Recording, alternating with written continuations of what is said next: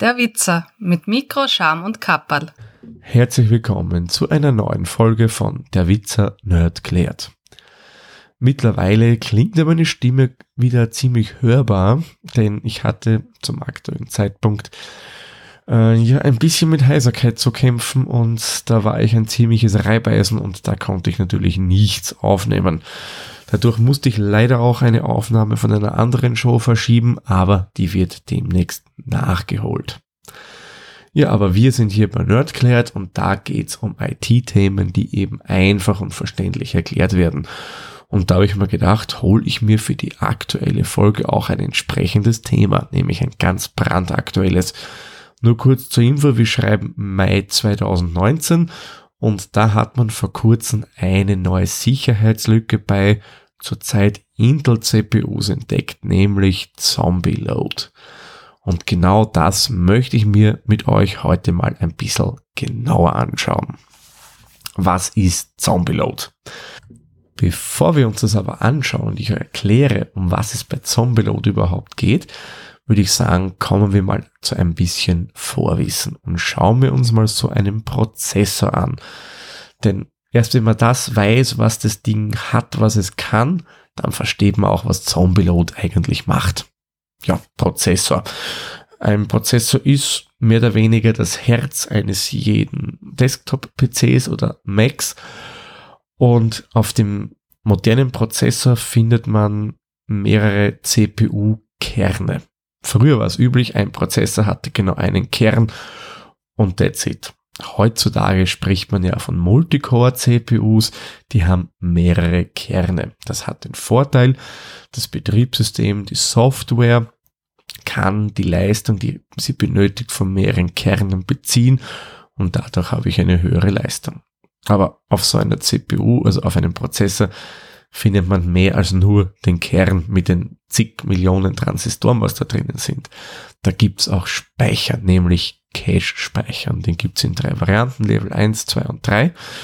Und das sind extrem schnelle Speicher. Das könnt ihr nicht vergleichen, was ein RAM-Speicher ist. Das ist ein, ja, ein Zwischenspeicher einfach für die CPU, wo sie Daten zwischenspeichern, also cachen kann. So, und dann war Intel einmal so schlau und hat eine neue Technologie für die CPUs erfunden, nämlich das sogenannte Hyperthreading. Unter Hyperthreading könnt ihr euch vorstellen, dass auf einem Kern eurer CPU nicht nur eine Anwendung läuft, sondern da können auch gleich zwei parallel gleichzeitig agieren. Im Endeffekt schaut das so aus, man hat eine physische CPU, aber fürs Betriebssystem sind es zwei, also sagen wir mal, virtuelle CPUs, also Prozessorkerne. Ist aber nur ein physischer da. So, jetzt haben wir aber das Problem, für jeden Kern habe ich einen eigenen Cache. Bei Hyperthreading kann man diesen Cache sich teilen. Also kann die CPU, die zwei Programme, um es vereinfacht zu sagen, können sich den Speicher teilen. Mal grob erklärt, was Hyperthreading ist. Diese Technik bringt uns dann noch mehr CPU-Leistung und ja, somit kann ich Programme, wenn ich Videos rendere oder was auch immer, wesentlich schneller abarbeiten lassen. Ja, und jetzt sind wir eigentlich genau bei dem Punkt angelangt, den der Zombie Load ausnutzt, nämlich das Hyperthreading. Und ich würde sagen, mit dem Vorwissen, was ich euch vorhin vermittelt habe, jetzt versteht ihr ja so ungefähr, was so eine CPU macht und was es da so unter anderem für Techniken gibt. Natürlich kann so eine CPU wesentlich mehr. Da gibt's dann noch MMX und was auch immer noch für Techniken, aber die interessieren uns in dem Zusammenhang absolut gar nicht. Ja, Hyperthreading und Zombie Load. Vielleicht noch ganz kurz, was Hyperthreading oder so eine moderne CPU macht. Wenn die Daten berechnen, versuchen die auch hm, soll man sagen, spekulativ schon gewisse Daten im Voraus zu berechnen, um dadurch beim eigentlichen Starten des Programms oder beim eigentlichen Verwenden des Programms einfach mehr Leistung zu bekommen. Natürlich wieder vereinfacht gesagt. Und genau da hakt Zombie Load, also diese Angriffstechnik, ein. Beim Hyperthreading gibt es nämlich einen kleinen Bug, der es einem Programm erlaubt, den geteilten Speicher. Ihr könnt euch erinnern, ich habe gesagt, bei Hyperthreading können sich zwei Programme, zwei Threads, wenn man so nennen will, den Speicher teilen, der eben einem Kern zugewiesen wurde. Und da kann Zombieload innerhalb von, Achtung festhalten, 200 Nanosekunden. Also das ist wirklich extrem schnell. Ich persönlich kann mir unter 200 Nanosekunden absolut nichts vorstellen. Also ich habe da kein Gefühl, wie viel Zeit das ist. Also das muss rasend schnell sein. Also 200 Nanosekunden, da hat er die Möglichkeit, so vorgerechnete Daten abzugreifen, quasi in sich rüber zum holen. Also Prozess A wäre unser Zombie-Load-Angriff, Prozess B wäre ein anderes Programm. Und innerhalb von 200 Nanosekunden kann der rübergehen zum Programm B, sich die Daten holen und verarbeiten. Man natürlich, wie ihr wisst, ist, der Zeit, ist das Zeitfenster nicht groß und entsprechend wenig Daten kann sich eben der Angriff holen. Aber naja, man kann es ja wiederholen, oder? Man kann eine Schleife programmieren und das läuft immer wieder und immer wieder und immer wieder. Und so wäre es zum Beispiel für den Angreifer dann möglich, dass er vielleicht einen Verschlüsselungskey sich äh, rekonstruieren kann. Sprich, der holt sich immer wieder Fragmente rüber und kann das dann mit Intelligenz, also mit künstlicher Intelligenz, wie auch immer, dann mehr oder weniger äh, rückrechnen, was da für ein Verschlüsselungscode zum Beispiel verwendet wurde. Und da haben vor allem die Betreiber von Cloud Computing ein Riesenproblem. Man, wir im Privatbereich können natürlich auch auf diese Art und Weise angegriffen werden, aber das ist jetzt nur meine persönliche Meinung, ja, ich würde die, das Potenzial, dass man als Privatnutzer angegriffen wird, als eher geringer einschätzen. Wie gesagt, meine private Meinung.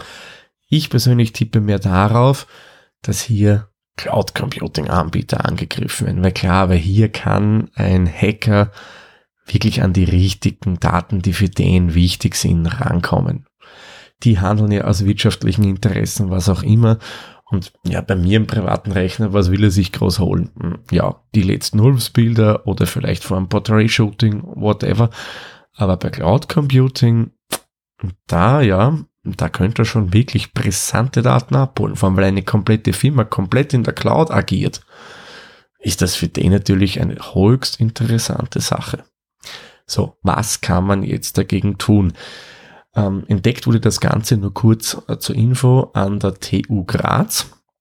Und die Spezialisten, die Sicherheitsforscher an der Technischen Uni, haben dann mehr oder weniger gesagt, am einfachsten wäre es, wenn man Hyperthreading komplett deaktiviert.